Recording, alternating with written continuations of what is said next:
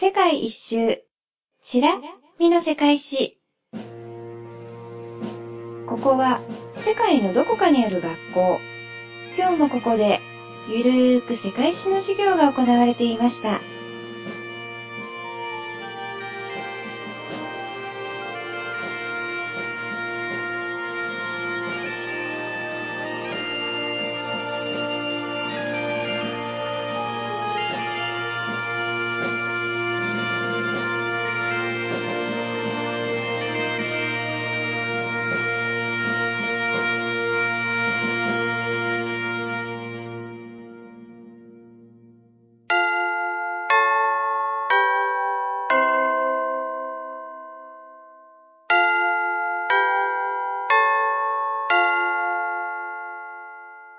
起立で、着席。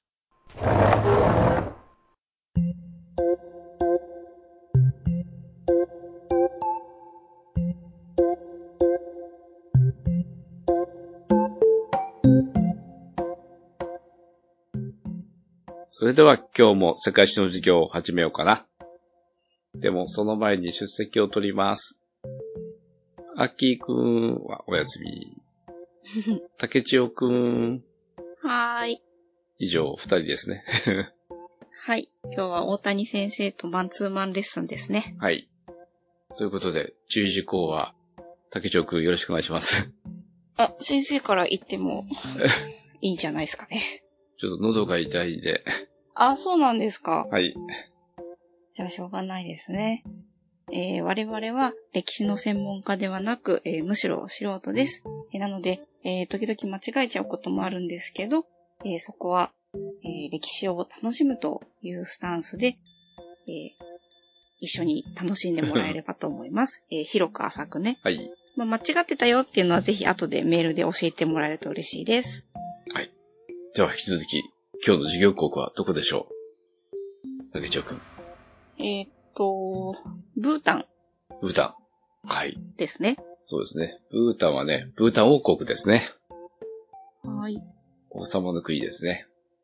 じゃあ、ブータンはですね、首都がティンプーで、あ、まず場所か。場所は、えーっと、皆さん知ってるかもしれませんけども、インドの北の方で、はい。ヒマラヤ山脈の近くですね。そうですね。で、その国境沿いには、違うな。インドの北で、その先は中国なんですけど、その間に挟まれたような細長い国がありまして、一つはネパールで、一つはブータンですね。ちょうど、はい。ネパールなんか形がエクレアみたいな形だよね。細長くてね。あ、これをエクレアと。だから、ブータンは半分のエクレアみたいな、ちょっとね、ネパールと比べると長さが短い感じかな。はい。で、面積はですね、38,394平方キロメートルで九州とほぼ同じって書いてありました。で、人口は75万4000人。2018年の資料だそうです。ちっちゃい国ですね。人数も少なくて。で首都はティンプ。これ聞いたことあるかな？私も名前、名前だけ聞いたことあるんだけど。うん、そうか。うーん国全体のちょっと西の方ですね。へーで、一人当たりの GDP はですね、3160ドルで、え129位ですね。うんで、そんなブータンですけども、ブータンといえば何を思い出しますか、竹千代くんは。えーあの、国王夫妻ですかね。ああ、あの、かっこいい、綺麗な、黒髪の。おーかっこいいですよね。日本に来ましたもんね。はい。いつだったかな？何年前ですかね。はい。大谷さんはブータンといえば何ですか？あブータンといえばですね、あの、変わり種切って出してたなっていう。変わり種切って？うん。昔、私が小さい頃、へえ。世界の変わり種切ったりとかってさ、例えばその、トンガ王国が出していたバナナの格好した切手とかね、へえ。それは持ってたことあるんだけど、それ、本当にバナナ一本の格好してて、はい。裏がほら、日本の切手って舐めて、それで貼るじゃない。はい、じゃなくて完全なシールで台紙に乗っかってるやつね。うーん。ペロッと剥がしてそのままペタンってくっつく、そんな形の切手とかあって、はい。で、その時に、あ、ブータンもそういう変わった切手を出してる国の一つで、いろいろ出してたなと。あの、立体切手、3D 切手とかね。え 貼りにくそいやいや、立体と言っても、なんだろう。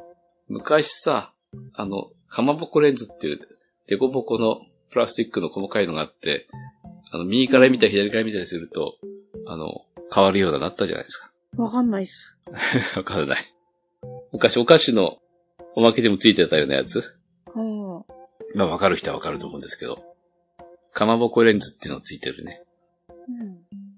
切手ですね。だから。今言うと、レーザーホログラムじゃないんですよ。安い手段の切手とかね。あとは、鉄でできた切手とかね。鉄、うん。薄い薄い鉄板、薄いやつだよ。でやっぱりね、あの、長年持ってるとね、錆びるらしいね。ああ。あと、世界最初の切手、イギリスが出したブラックペニーっていう、あの、はいはい。女性が、まあ、女王様かな？横見てるやつ？それを金箔で作ったりとかね。あとは関係ないけど、アポロのさ、月着陸船とかそう司令船とかの写真の切手とかね。全然ブータに関係ないんだけど出してたりとかね。そういうイメージがありますね。それは何ですかね？外貨獲得とかですかね？あ、多分そうだと思いますよ。やっぱり小さい国だしね。で、世界中で買ってくれればね。実際、そうですね。ブータンの切手なんで買っても使えないけどね。なかなか使う機会ないけどね。まあ、コレクターはね、別に使えるとか関係ないですからね。そうですよね。で、そういうイメージと、あとはさっきあの、綺麗なね、国王夫妻がね、日本に来ましたねっていうくらいかな。うんうそんなブータンなんですけど、ん。はい。えー今回のビングダッタの機会に勉強したんで、ちょっとそれを一緒に紹介していこうかな。はーい。結構ね、そんな昔の歴史というか証拠は残ってなくてですね、うんうん。紀元前2000年頃には人類が住んでいたっていう痕跡はあるんだけど、はい。記録は残ってなくて、うんそれが残ってるのは、あの、チベットから仏教がもたらされた7世紀頃だってさ。うーん。その頃チベットからというよりもね、えチベットとブータンは一体とか一緒だったみたいですね。同じくチベットの一部だったみたいね。この領域がね。で、チベットの王様の孫ンツェンガンボっていう人が、はい。布教活動の一環として、今のブータンの地域にもお寺をね、作ったらしいですよ。パロっていう場所にある、キチュラカンとかね、なんとかラカンっていうのがね、お寺みたいですね。パロってあの、首都ディンプーのさらに西の方なんで、だいぶ全体としては西の方かな。はい。あとはブムタンっていう場所のジャンパラカンっていうお寺を、そのソンツェンガンポさんが、えー今のブータンの領域に建てたらしいです。布教活動の一環としてあちこちにお寺をね、いっぱい建てたらしいけども、うんうんその中の二つがブータンの領域にありましたってことですね。でそれがあのブータンの場所に、場所のね、えー仏教の始まりだそうです。チベット仏教ですよね。ちなみにあの、名古屋はいにチベット仏教寺院っていうのがあるんですよ。名古屋？名古屋にあるんですよ。チャンバリ、チャンバリンっていうのがね、あの、竜泉寺近くにあるんですよ。えー、行ったんですか？いや、その竜、少し、今、調べるまで気がつかなかったんだけど、すぐ近くのね、まあ、道を挟んで反対側にね、あの、スーパー銭湯があるんですよ。うん。竜泉寺の湯っていうのが。あー、それは知ってます。知ってますか？はい CM 知ってる？CM は知らない。ここは名古屋の別天地。竜泉寺の湯ってやつ。いやいや、それは知らないです。うん。なんか、夜行バスで行くときに温泉調べたんですよね。ああ、だから、うん。夜中とかね。そうそう。うん。だいぶ、名古屋の中心から外れてるけどね。そう、外れてるんで速攻外しましたけどね。もう終わり朝日の方だからね。うんうん。これだから名古屋からさ、来る、名古屋ガイドウェイバスっていう、えー終点の駅、えっと、ガイドウェイから降りたところに龍泉寺って駅があるのね、バスのね。うん。あの、ガイドウェイバスっていうのは専用のはい。道路、バス専用の道路を、あの、高速道路、高架の高速道路で作って、そこを走るバスなんだよね。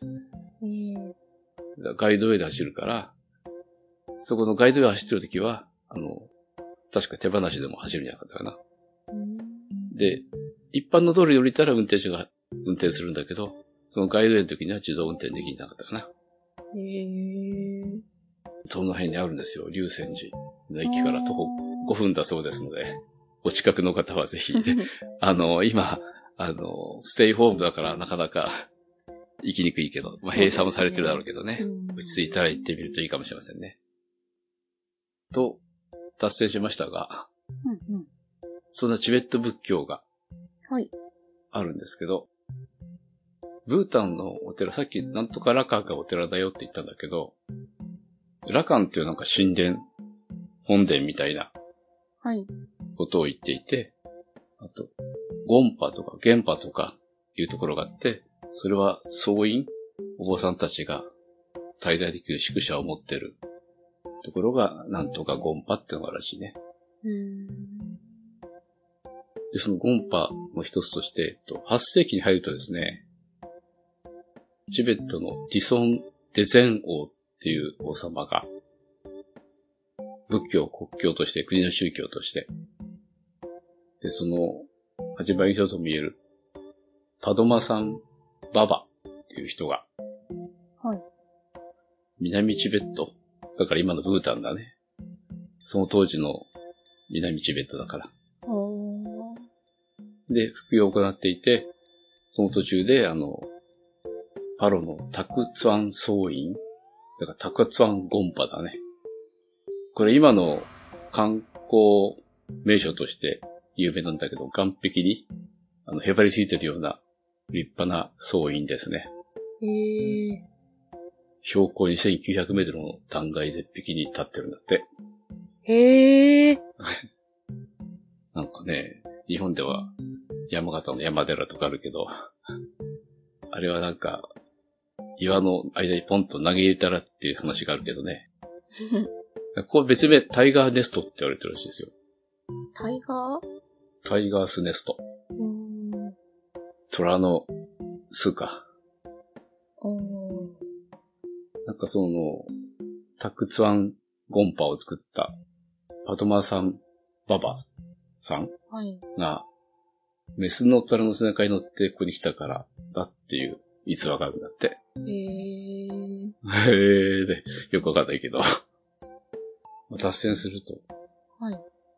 虎の巣というか、虎の穴って昔あったよね。知ってます？虎の穴って、あの、同時の売ってる、あそこのことですか？え、あ、そういう方で虎の穴って使われてるんだ。はい。えっとね、昔、あの、アニメのタイガーマスクでさ、うん。あの、実は伊達直人なんですけど、時々今でもさ、寄付する人いるじゃん。孤児院に寄付したりする人。はいはい。孤児院出身の伊達直人がタイガーマスクになったんだけど、それはですね、確かアルプスじゃない、ヒマラヤの中にあるのかな。虎の穴っていうね、プロレスラー、うん悪役プロレスラー養成組織でね、育ったんでね、育てられたんだよね。えそれ実はいやいや、実話じゃない、架空ですよ。ああ、そうですよね。うんえっとね、あアルプス、アルプスの山中にあってね、えっと、翼を生やした巨大な虎のモニュメントが立ってるんですよ。うん。で、ハゲタカの翼と蛇の尾を持つ虎だって。うん。だからそこであの、スパルタ方式で、途中何人も死んでいくような厳しい訓練のもと卒業した人が、全国の、全国で全世界に散らばって、悪役レーサーになって、えー稼いだお金の上納金をさ虎の穴本部で収めるという設定でしたね。へえ、あ、そうなんですか。だから、うん、私と同じような年代の50代以上の人は知ってる人ぞ知ってるかもしれないな。へえ。という脱線があったんですが、はい。えーっと、そんな今の観光遺産になるようなお寺も作ったんだけど、9世紀になると、チベット自体の王政が崩壊して、仏教も分裂しちゃったんだそうですよ。うーん。で、その後100年間はどのような歴史を辿ったか資料が残ってないんだって。ええ100年も。うん。で、11世紀になると、チベット仏教がまた復興の兆しを見せて、あの、ファドマサンババのお寺はニンマ派なんだけど、そこから14世紀にかけて、カギュ派とかサケ派とか、ゲルク派なんていう新しい宗派も生まれたそうですよ。うーん。ちなみにあの、ダライラマは何派でしょうかね？え、授業の時話したような気もするんだけど。こんな話してました。うん、したんですよ、多分。ダライラマね、ゲルク派だそうですよ。うーん。そうなんですか。先ほどだけなんか結局あるんですけど。転生 するやつね。うん死んでも、死んだんじゃなくて、新しく生まれ変わってんだよね。あ新しいダライラマをね、探しに行くんだよね。あ、はいはい。で、質問してね、あの、記憶を持ってるから生まれ変わりだから、そうですね。その、どの、どんどん、これ、どのお茶を使ってたとか選ばせるとかね、はいはい全問正解したら認めるとか、そんなのあったよねあ。りましたね。うん。そういうチベット仏教の中の、ブータンではですね、この中の人、下牛派の、またさらに、死派、えっ、と、支流の死に派、さらに分派みたいなはい。派閥で、ドゥク派っていうのがね、あの、特に西の方では、まあ、今の人がいるのは西の方だけどね、支持を集めてたので、うんドゥク派です。ブータンでは。で、そんな中ですね、1616年になりますと、ドゥク派の内紛が起きたんだって、うん後継者争い。おー1616年って言うとね、もう江戸時代も始まってますよね。うんドゥク派の総本山のラルンジおラルン、お寺って書いてラルンジ。うんザシュ、ザシュ、ザワだから、えっ、と、座椅子の座というか、う んなんて言えばいいんだろう。座る？座るっていう字に、はい。主、主だね。はい。まあ、指導者的立場の人はい。を巡ったもので、えっと16代座主のミパムチェキ・ギャルポの後継者を、ペマギャルポのケシンラマ、転生した人ね。うん。として、自分の孫である、シャブドゥンガマンナムゲルを認定したんだって。うんだから本当はさ、あの、まあこれ、ゲルク派と全く同じのかわかんないけど、転生っていうのは全然違う人がね、生まれ変わりで現れた優秀な人はい。に受け継いでいくはずなんだけど、自分の孫を生まれ変わりであると指定しちゃうっていう、あちょっと怪しい感じの、あ。れ？ーって感じなんですあ。けど、へえ。あ、そんなことできちゃうんですか？うん、やっぱり力関係でできちゃうんじゃないですか？うん。孫ならばうまく教えとけば、全問正解も夢ではないし、うん。うん。それでその、えーっと、化身ラマの系譜を自分の血統にしちゃおうといううん。ので、揉めてですね。ほで、当時のチベットの中央政府。も介入したんだけど、結局、ズク派は南北に分裂することになったんですよ。うん。で、次期、次期座主と指名された、指名じゃないな、見つけられた、うんうん。ガワン・ナムゲルは南ドゥク派として、現在のブータンに引っ越してきましたね。うんで、ここで、あの、自分の政権を樹立して、それがドゥクユル、あの、竜の国って意味らしいですよ。うん。で、これが、あの、チベットから分かれて、ブータンの国家としての始まりだそうです。へえ。17世紀なんだね。ブータンって形で、あの、チベットから分かれたのがね。チベットと一緒とは知りませんでした。へえ。あんまり昔の歴史はよくわからないって感じですね。うんうん。で、それ以降は、あの、ブータンはチベットとはね、違う歴史を歩むことになるんですね。はい。で、別れたんだけど、あの、当時のチベット、ツァンパ政権ですね。チベットとかと、チベットに侵攻してたモンゴルによって攻められるんですよ。侵攻されちゃうんですよ。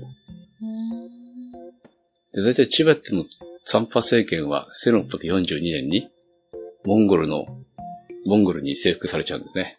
へー。うん。で、その頃あの、ゲルク派の化身ラマの名跡ダライラマを頂点とする体制が確立されたそうですよ。で、その後もブータンへの侵攻はね、100年以上にわたって続くんだけど、はいことごとく、あの、防御してたみたいですね。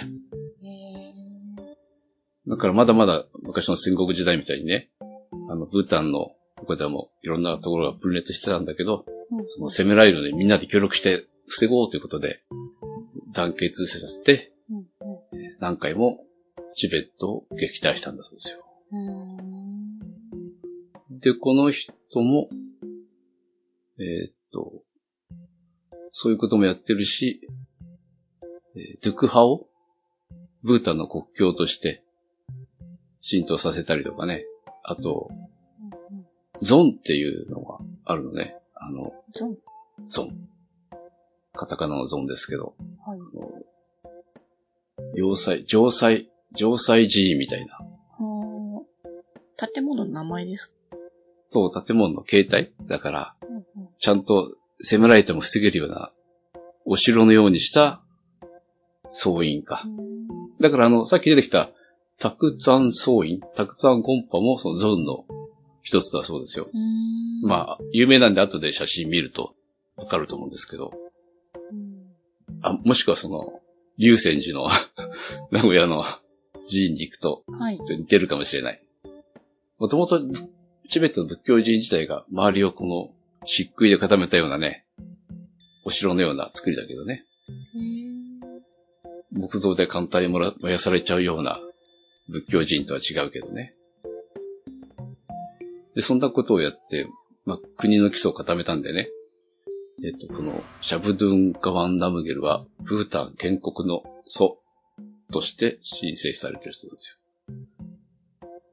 だから、今でもそのドゥク派の寺院では、お釈迦様と、えっと、その前に出てきた、えっと、たくさんソイも作ったファトマサンババ、この、ガバンダムゲル、その三人が本尊として飾られてたりするそうですよ。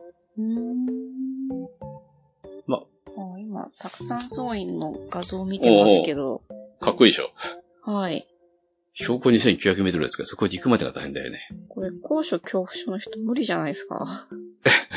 ケーブルカーないしね。あ 確か、ふふもとから登ってくんだよ。あある程度のところから。ー。へえ。簡単にはいけないですね。これ健康な時じゃないといけないですね。うんうん。高山病になるよね。うーん。下手するとで、まあ、お釈迦様はわかるけど、ささっきのそのたくさんそういう作った、チベットに仏教をもたらした人と、あと、そのチベットから別れた後も、えー攻めるのを防いだ、はい。で、今のブータンの元を作った人の3人が、本尊とされてる。そうですよ。うーん建物の見た目やっぱチベット仏教とうん。似たものを感じますね。そうだよね。うん。仏教というか、だから、仏教自体はチベット仏教なんじゃない？うん。だから国が、あの、うんうん。途中から分かれて違う歴史を歩むはい。ようになってったからねう。んうんで、ブータンは独立を保ったけど、チベットはそのモンゴルに征服されちゃったりとかさ、はい。まあ、この後も出てくる中国に狙われてとかね、してるからねう。ん。で、結局今もその中国の支配下になっちゃってるじゃん？はい。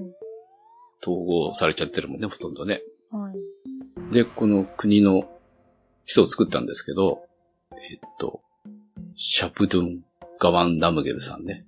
はい。まあ、このナムゲルさんが亡くなる前、亡くなることを入弱っていうらしいけど、入る、入るに寂しいって書いて、うん。入弱と読むらしいですけど。そうか、入るって、やっぱ仏教って感じですね。うん。で、その頃にはですね、システムが作られて、宗教面での最高位は、ジェ、憲法。っていう人。ジェッケンポってくらいか。大僧正か。あと、行政面での最高位は、ドゥク・デシ。それを分けて、だから、宗教と行政を分けて、管理する体制ができたそうですよ。で、実際、あの、行政を求めるのはね、まあ、最高位は弟子だけど、それぞれの地域を東とか南とか西に分けてね、ペンロップっていう地方行政官みたいな、地方行政組織で分けて行政をやってたらしいですよ。だから東の方はトンサペンロップ、南の方はダガペンロップ、西の方はパロペンロップだって。で、ガワン・ナムゲルさんはですね、いつ亡くなったのかな ?1651 年に亡くなったんだけど、1705年までね、隠されたらしいですよ。やっぱりそういう大きい指導者がね、亡くなると、お、亡くなった今だ攻めちゃえというので、その体制が作られるまではい。秘密にしてたらしいですね。はい死んで何年か秘密の武田信玄だっけ？うん、私も思い出し思ますよね。武田じゃんって思ってます確かにね。そうだよね。武田信玄、まあ、あそこいると思ったら攻めにくいもんね。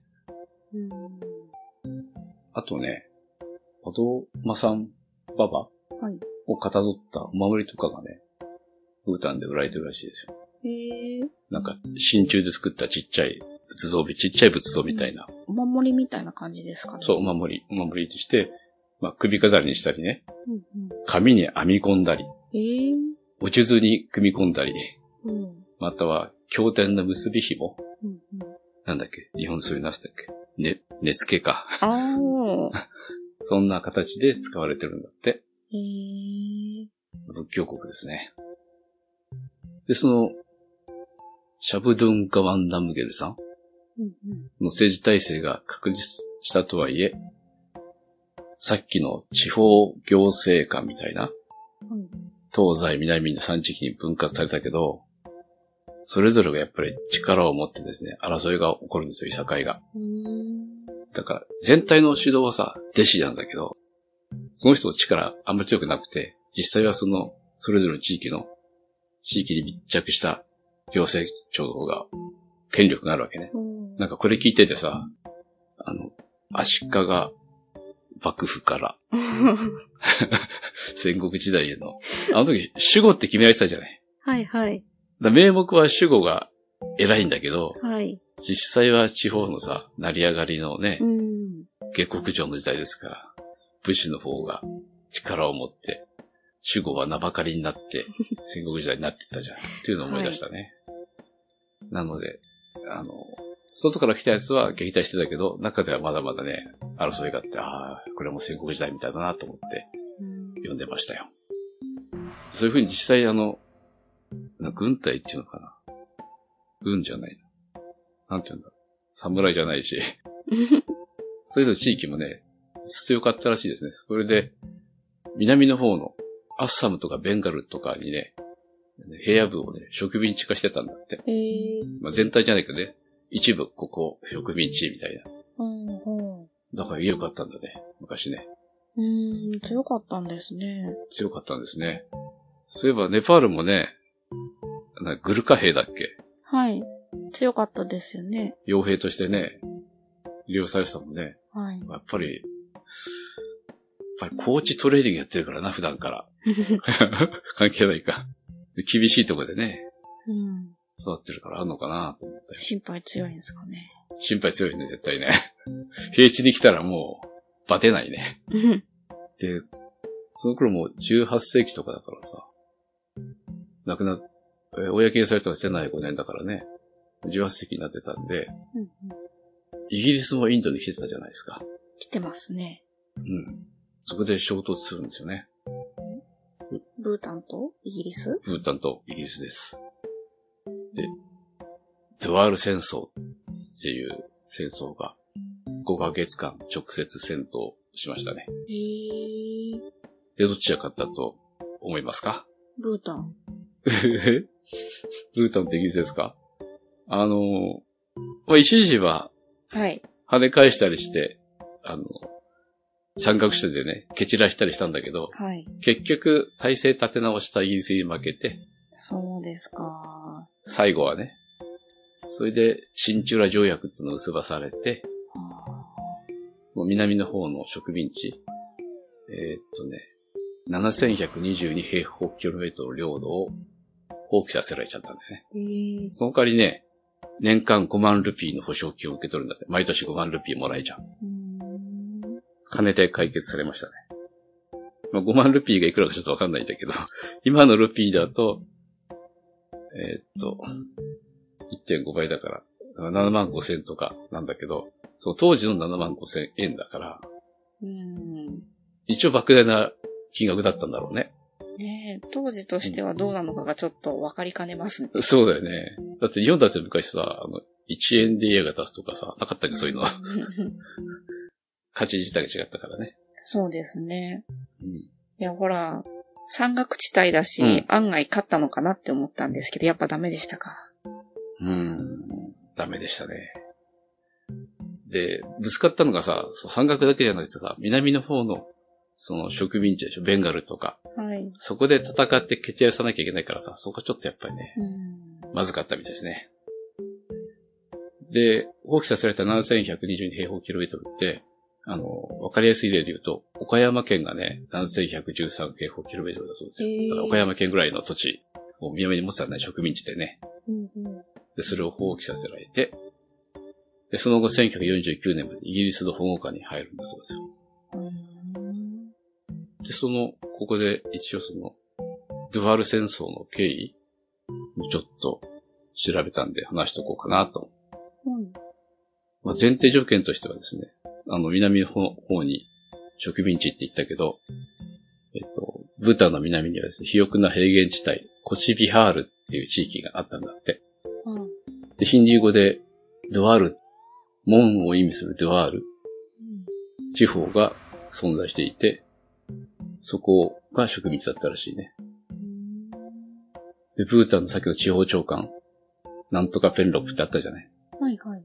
で、その、ドワールを通過して、門だからね、門を通過して、うん南方へ侵入して、コチビハールを水力管に加えて、クモスとかね、織物の交易権を獲得したんだって。もともとコチビハールはその、戦国時代のように少領主たちが乱立する一帯で、ブータンはそれを保護してやるような、バーターのような、うんなんか、えっ、と、イカジメ漁みたいな、うん。保護してやるからちょっと、穀物よこせみたいな、やってたんじゃないかな。で、その中でももう、さっきペンロップ3つ言ったけど、東の方のトンサペンロップがね、一番力強くて、で、そのトンサペンロップは、軍を、このコチビハールに派遣してね、うんで、コチビハールの統治者の任命権を獲得したんだって。だからコチビハール、南の方を治めるのは、こいつだ、と任命する権利ね。ああ。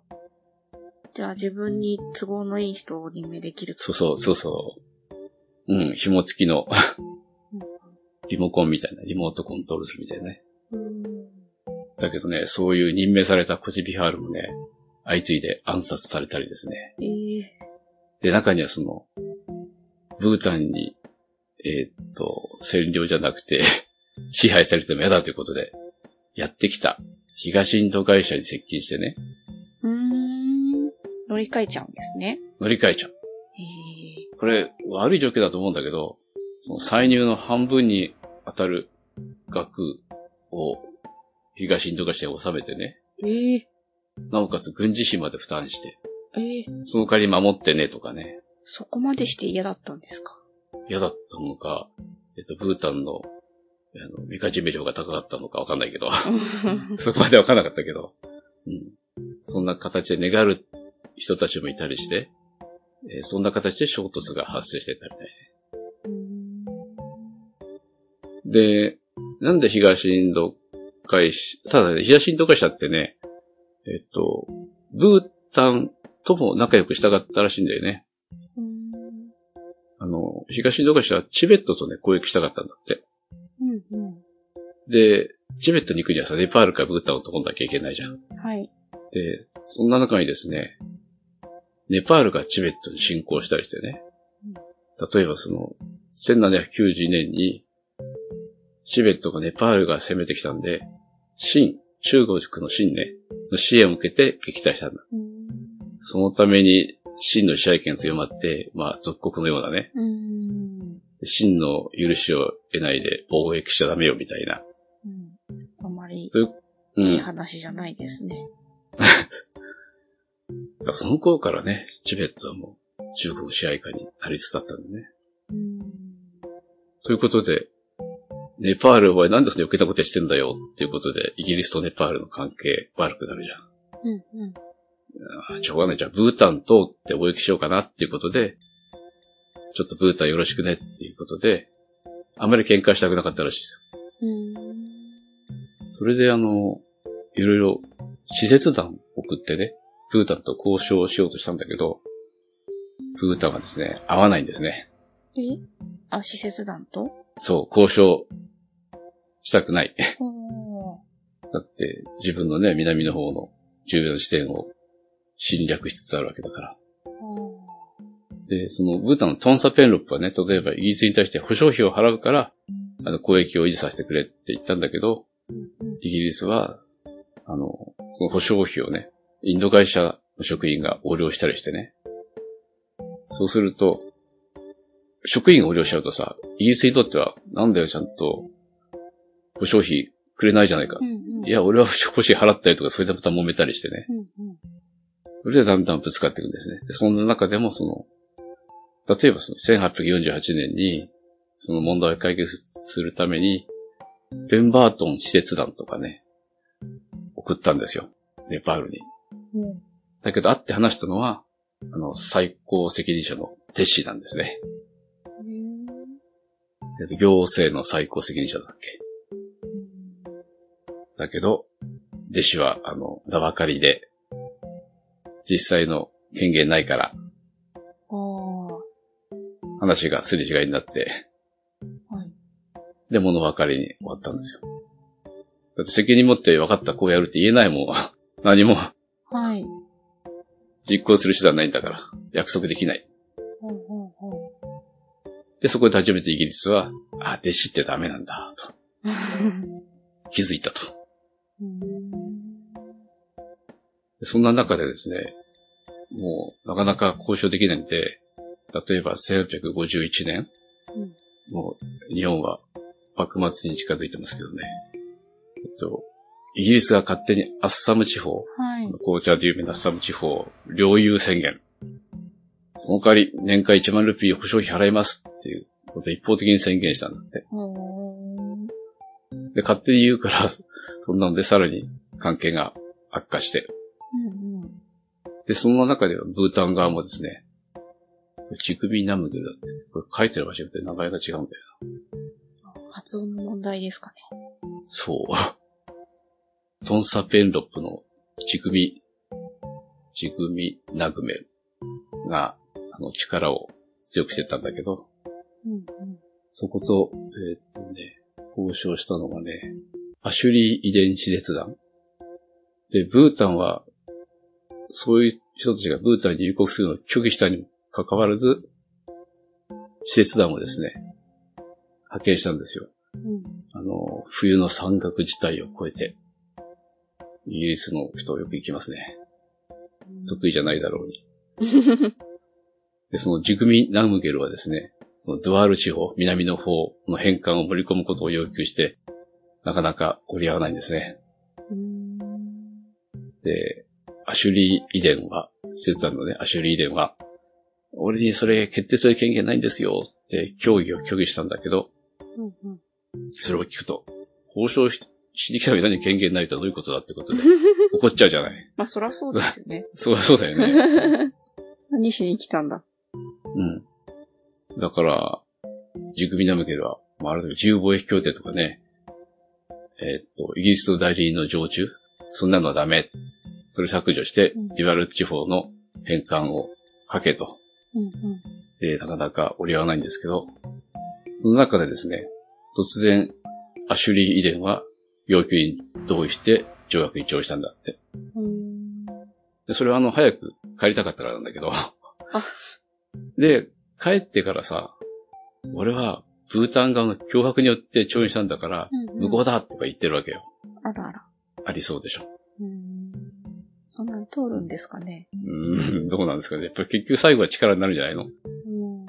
で、もうアシュリー遺伝との条約あるんだから、そんな最高賞なんかやんないよと、ジグビ・ナムゲルは言うじゃないですか。はい。で、それでも話やまないんで、結局、インド総督、まあ、イギリス軍ですけど、うん。あの、軍事力の行使を決定して、1864年に、えっ、と、アッサム・ドワルとアンバリ・ファラカタ、完全併合を宣言して、で保証金支払いもやめたと。あ、1万ルピーだったっけ。で、そこに軍を派遣したんですよ。うん。という経緯がありましたね。うん。で、イギリスの宣戦布告ですよ、ブータンに対する。うん。うん。で、さっきほら、竹長さんが、ブータンが勝ったって言ったじゃないですか。はい。最初はね、勝ったんですよ。うん。うん。勝ったというか、えー攻めてきたイギリス軍をね、はい。撃退できた。撃退。もちろん南の方はやられちゃったんだけど、はい。追い追い払われちゃった。もともとそんな大きな兵力置いてなかったからさ、うん。一気に来たイギリスに負けて蹴散らされちゃったんだけど、さらに勢いつけて、ブータンの本国にも攻め入ったわけですよね、イギリス軍はね。おー。だけど、冬にもなってたし、冬の山岳地帯ですよ。うん。で、補給も大変だし、あと、ブータンの人たちはね、どういうことが大事か知ってるので、水源への道をね、完全に遮断したんですよ。ああ。それで奇襲攻撃と。はいはい。だからそれはもうたまんないよね。地の利があるからね。うん。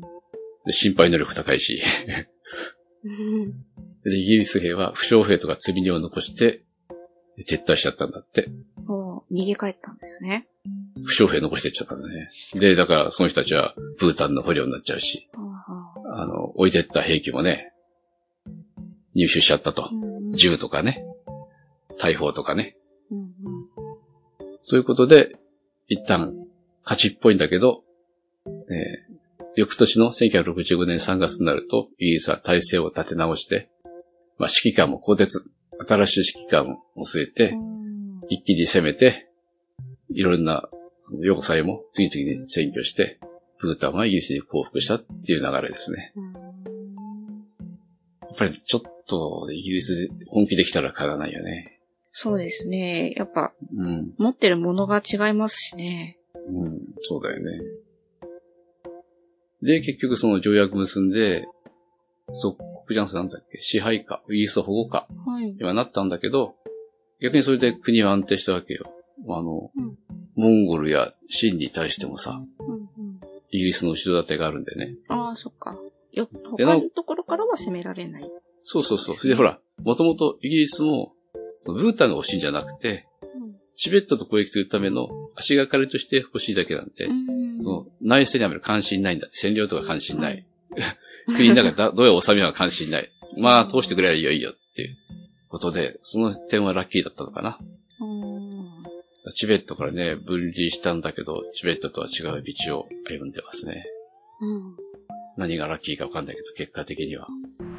それで今もね、チベット民族唯一の独立国だそうですから。へえ。まあ、もともとチベット民族はそんなにあちこちにいないいないいないかもしれないけど、はい。チベット人政権のね、として今も残ってるんですよ。うん。で、そのジクミ・ナグメルさんはい。は、えっと、トンサ・ペンロップか。トンサ・ペンロップなんだけど、もう一つの、パロ・ペンネプと、もう一つどこだったっけな。忘れたな。ダガ・ペンロップ のナイロンを制圧して、えー地位をた固めて、最後の内戦は、その息子のウゲン・ワンチュクさんも存在感を強めて、うん最後の内戦、チャリミタンの戦いで勝って、内戦、内乱の時代は終わったそうですよ。1883年です。うん。ちょうど日本も明治の初めの頃ですね。うん。ここで、ワンチュクという名前が出てきましたね。出ましたね、ワンチュク。知ってますか、ワンチュクって？国王じゃないですか。今の国王の先祖ですね。はい。それで、1907年、プナカで行われた宗教会と、あと各地の代表者会議で、うんワンチュクさんを初代国王に選びましたね。うん。で、ここからは、あの、ワンチュク家による世襲制の王政がスタートしたわけですね。おーこっからですね。ここからですね。でも、ここからはだから、そんなに激しい争いはないんだけど、あ今の国王がね、えっと、第5代かなうんうん。です。まあ、1907年に初代就任ですから。まあこれ覚えらんないからきっと、えっと、中間試験出るかもしれないけど、えっと、ウゲンワンチュクね、初代。はい。で、二代目が熟名ワンチュク、1926年からですね。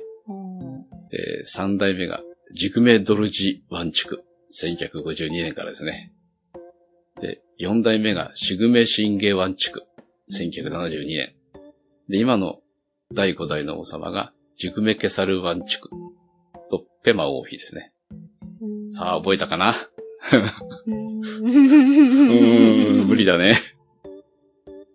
それで、ちょっと調べてもね、いつから鎖国って分かんなかったんだけど、このイギリスの保護下に入るっていうことが鎖国なのかな？だから外交権をね、イギリスに任しちゃうんですよ。あ、今もですか？今はイギリスじゃないですけど、あ、そ、そうです。うん。いや、今はないと思うよ。うんうん。だけど、うんと、まあ、ウゲン・ワンチュクさんがね、内政の安定化とか教育インフラの近代化とかね、行っていって、それで、イギリスの支配下に入るけど、真の脅威も排除することに成功したし、はい。あとは二代目の人の時ですね、とインド、ブータン条約を結び直してますね。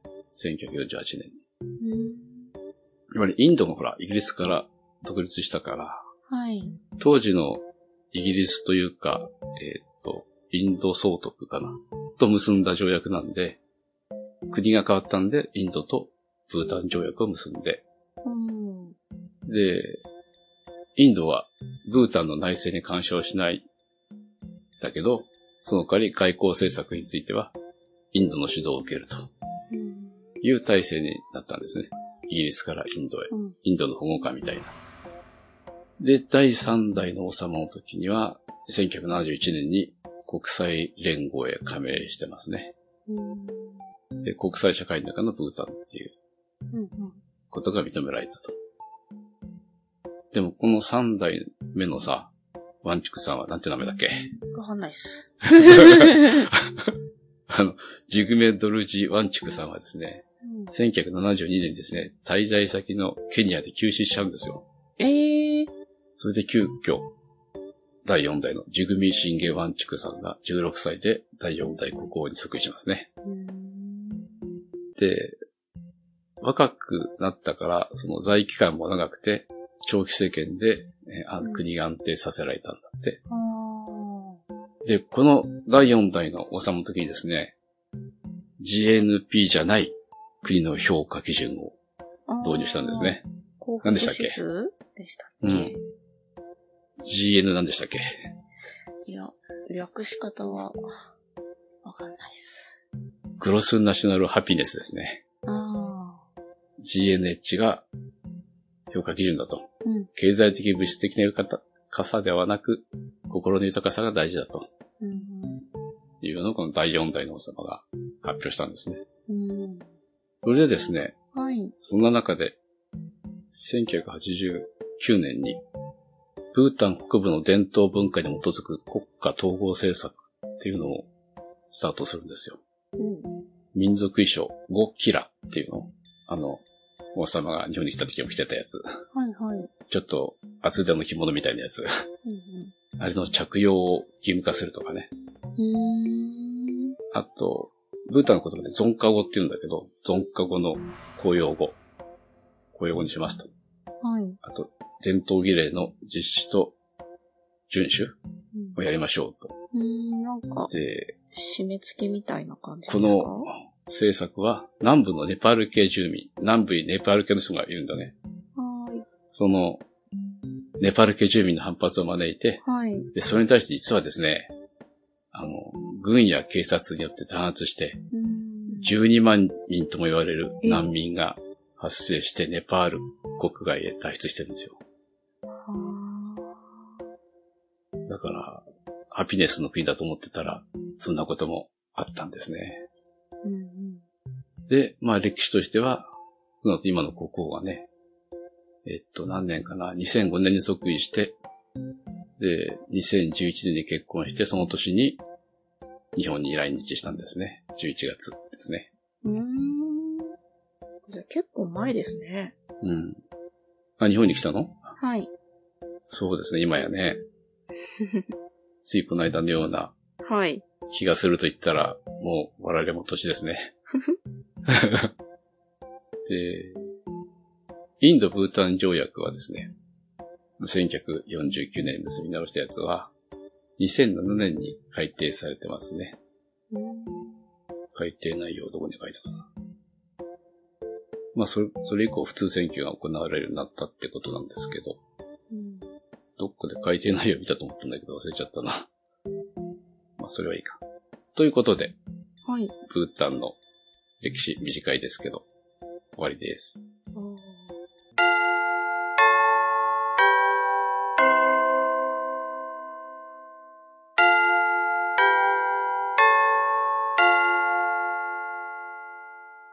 おや、鐘が鳴りましたね。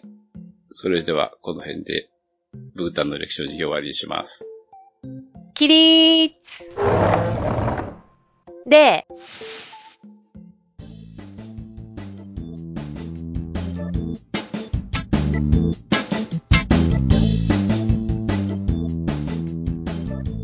それでは、次の国の抽選始めようかな。え？え？一発、勝負です一発勝負。次の竹長さんのやる国の抽選始めようかな。ガラガラガラ。え、収録は一週間後だっけ？違ったか。そんな、あ、鬼だ。まだ出してない。31番です。まだ、待って、開私も開いてなかった。開きました。で、31? はい。シベリアですよ。やった。竹長さん、やりがい、えーやりがいがあるじゃないでか。ますた資料の少なそうな国が出た。そんなことないよ。まだシベリアはあるよ。静まぬ太陽でなんだっけ、ドラマもあったじゃん。シベリア抑留もあるし。そっちですか。思い浮かぶのそれしかないんですけど。はい、じゃあシベリアよろしくお願いします。はーい。まあ、三角形のカッタリに挟まった、あんこが挟まったパンかな。早く終わったぞ、抽選が。でシベリアか。一発だから早いですシね。ベリアあれじゃない？そこそこいけんじゃない？シベリアなんか昔本読んだけど、何の本読んだか忘れましたね。菓子パンシベリアの歴史とかね。菓子パン？さっき言ったじゃん。三角形で。カステラの真ん中に。あー、そっちのシベリアか。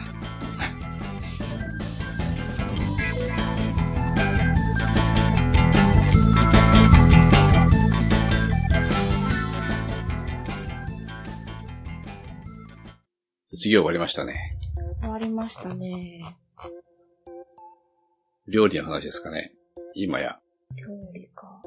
うん、料理の話も調べましたよ。で、ブータン料理というとどんなイメージですか、何か思い浮かぶものありますか？まあ、ネパール近いし、モモとかあんのかなっていう。ありますね、あります、あります。あと、ね、ネパール近いということは？えー、辛いんですね。あうん。なんか唐辛子をいっぱい使う国らしいですよ。ー。へえあの唐辛子をね、普通の野菜みたいにバクバク食べる習慣があるんだって。ー。うーん。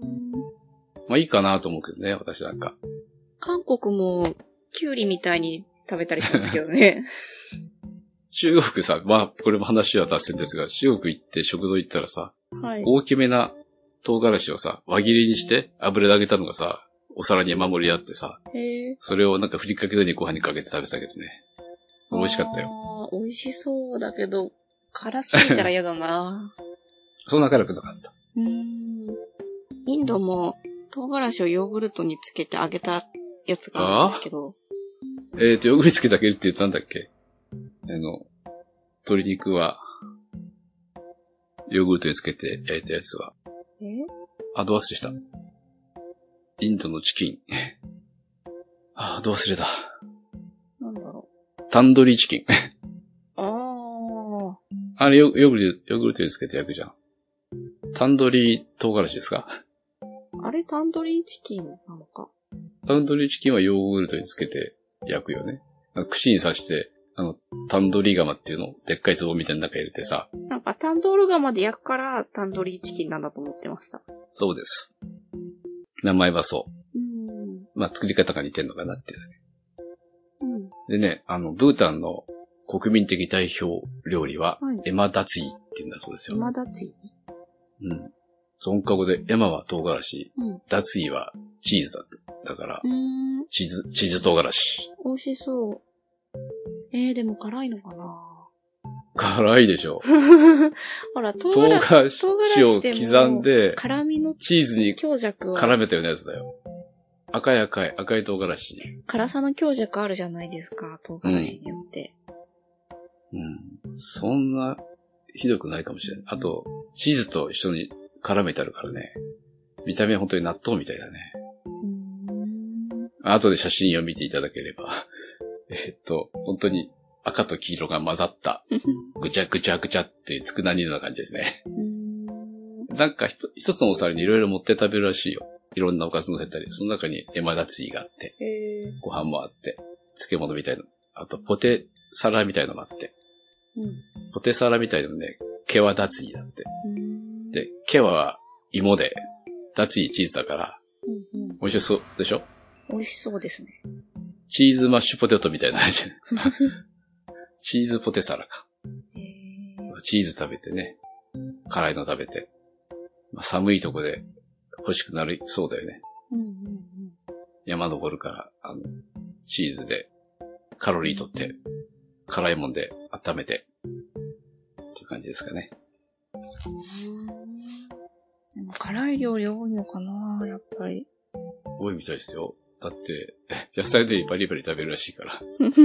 あと、ミルクティーもあるらしいっす。へえ。よくミルクティー飲むって。甘さ控えめで、うん。茶葉の香りがして美味しいって。へえ。あと、お米のお菓子もあるって。そのミルクティーにね、お米のお菓子を入れて飲んだり食べたりするんだって。へえ。お米をだから、ミルクティーに大量に入れて、なんだろうな。シリアルみたいだよね。想像がつかない。あれ？お米入ってんの、韓国いなかったっけ？あれ、お茶か。ああ、湿気のことですか？ああ。あれがだからミルクティーなんじゃないって。ダメ湿気はミルクティーっていうより甘酒の方が近いですね。ああ、なるほど、なるほど。甘酒をもっと水っぽくした感じ。うん。そうですね。うん。あとね、おやつにはピリ辛キュウリだそうですよ。ダメじゃないですか、大谷さん。これダメだね。ダメダメ。で、氷水の中で冷えたキュウリの皮を剥いてね、うん。えー細長く切って、それチリと塩が混ざった粉をかけて完成だって。ええ美味しそ美味しそうですか？う。うん、味は美味しそうだけど、キュウリかっていうところですね。アスパラぐらいにしてくれるといいんだけど。ああ、アスパラでもいけそうですね。うん。で、もちろん東京にはその、何でもある東京には、ブータン料理食べられるレストランもあるそうですよ。私も見つけましたよ。なんでしょう？どこでしょう？え、渋谷のとこですよね。代々木上原、はい。ガテも多分、あ、それそれ。そうですね。料理が世界一辛いだって。いやー、世界一がまさかのブータンでしたか。で、ここにね、あの、メニューにモモってあるもんね。ありますね。うん。で、モモも、うん。あの、粉末唐辛子と玉ねぎを油で炒めたペーストと共にいただきますって。辛そう。あ、こう、モモ、写真あるんだけど4つああってさ、うんで、真ん中になんか赤茶色の細かい塊がドサッと乗ってますね。いいんじゃないですか。で、もちろんエマダツイもあるしね。うん、エマダティちょっと食べてみたい。うん。で、今は、テイクアウトメニューですね。あー。エマダツイライス。これ、テイクアウトメニュー A から E まで。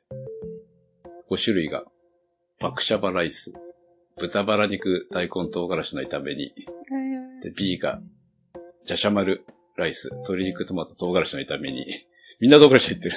3 C が、エマダツィライス、唐辛子チーズの炒めに。で、D が、ケワダツィライス、チーズとジャガイモの話なんだけど、唐辛子も入ってますね、こっちにも。で、E が、シャムダツィライス、唐辛子、チーズ、キノコで全部唐辛子入ってますね。さすがですね。じゃあ、お近くの方は、テイクアウト試してみて、感想をぜひ送ってください。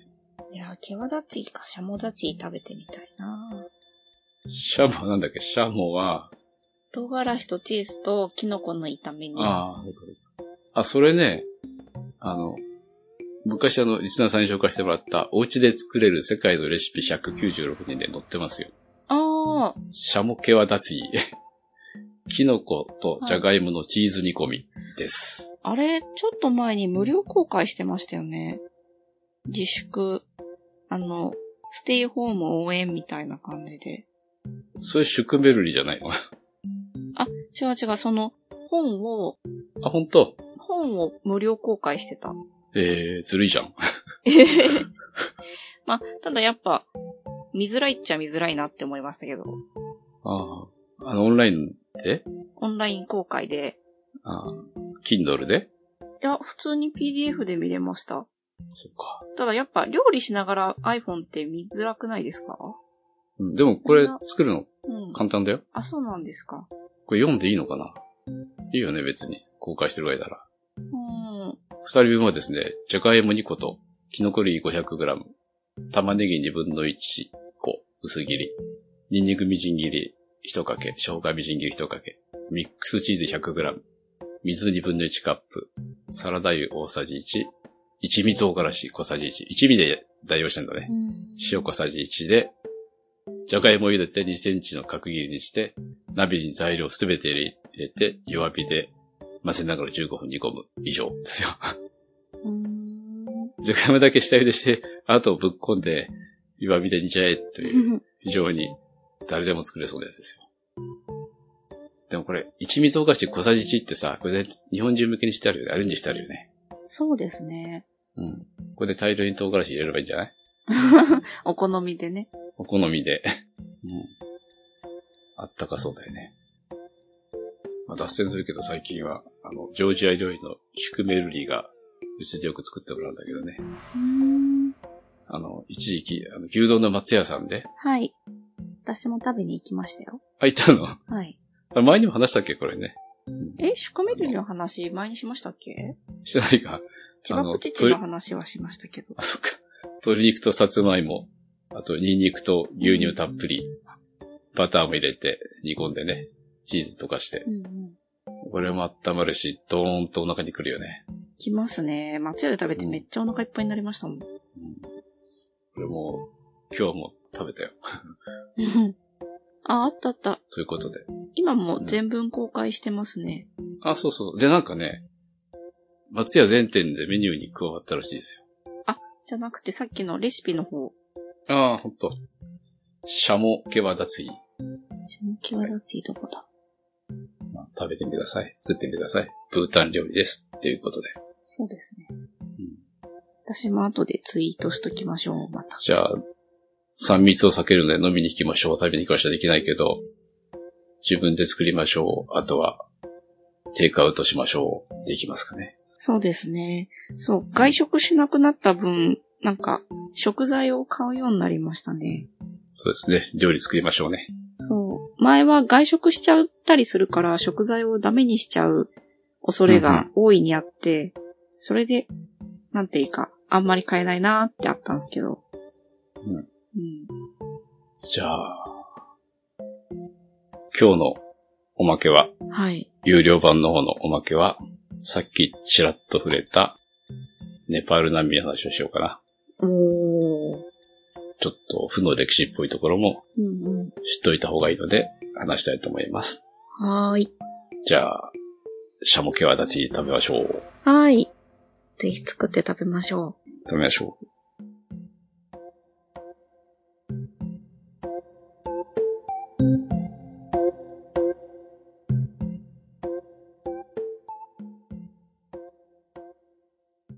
この番組は、バックパッカーを応援するたびたびプロジェクトの提供でお送りしました。